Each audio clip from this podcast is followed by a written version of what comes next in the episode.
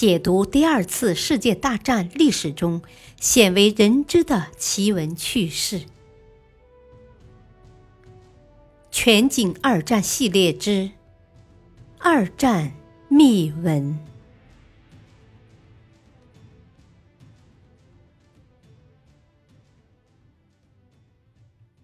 第一章：绥靖内幕。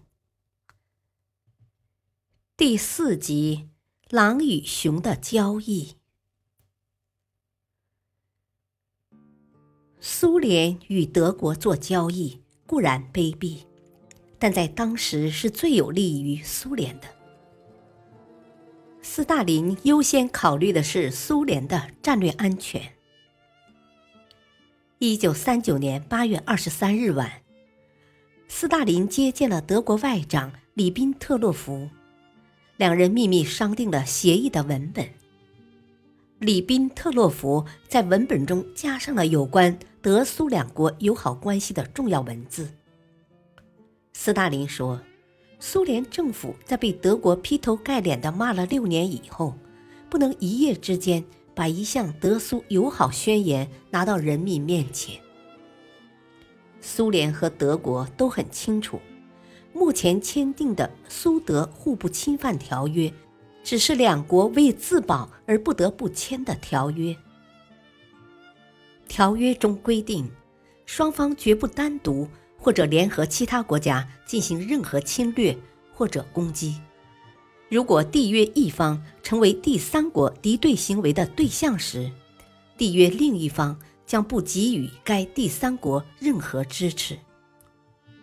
缔约任何一方不加入直接或间接旨在反对另一方的国家集团。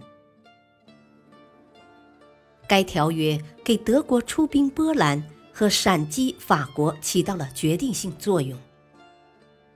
苏德在划分东欧的势力范围上达成了秘密附属协定书，在芬兰、爱沙尼亚、拉脱维亚、立陶宛。等波罗的海国家所属地区发生领土上的变动时，立陶宛的北边疆应成为德国和苏联两国的边界。在波兰发生领土变动时，德国和苏联以纳雷罗夫河、维斯瓦河和散河一线为边界。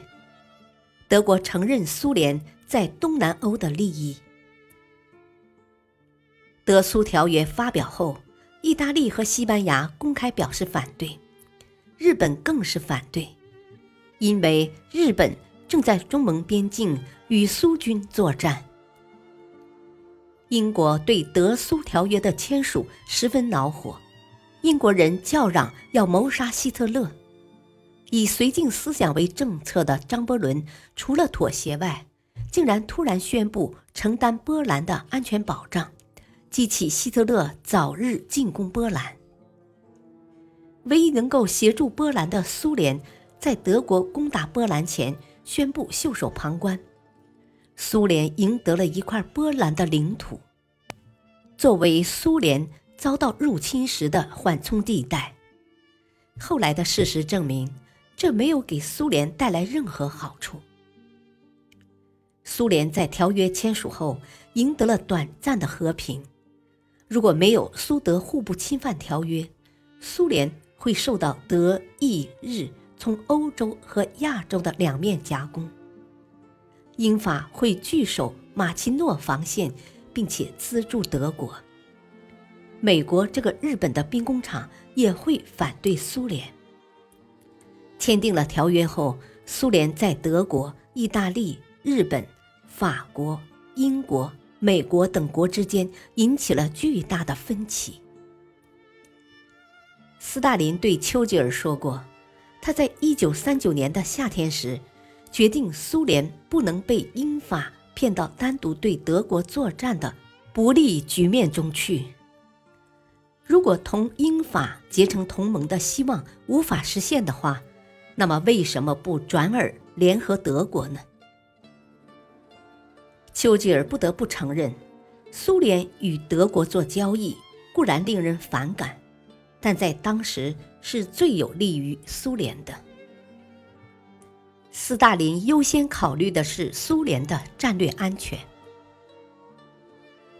苏波之间的关系一直不是很好。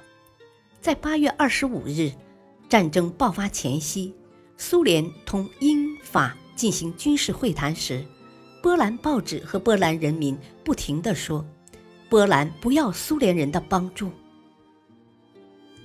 而对于苏联瓜分波兰的另一种解释是，面对第二次世界大战爆发的世界局势。苏联采取了一系列加强国防的行动，而其中对波兰的出兵，即是为了建立南方战线。对于苏德为什么能够联合在一起，时任英国皇家海军大臣的丘吉尔认为，虽然苏德两国瓜分波兰的合约正式签字，但苏德之间有深仇大恨。这种仇恨绝难消逝。丘吉尔准备从大局出发，依然将苏联作为可以团结的盟友，而计划与苏联联手，以共同遏制德国的强大攻势。感谢收听，下期播讲中立的美利坚。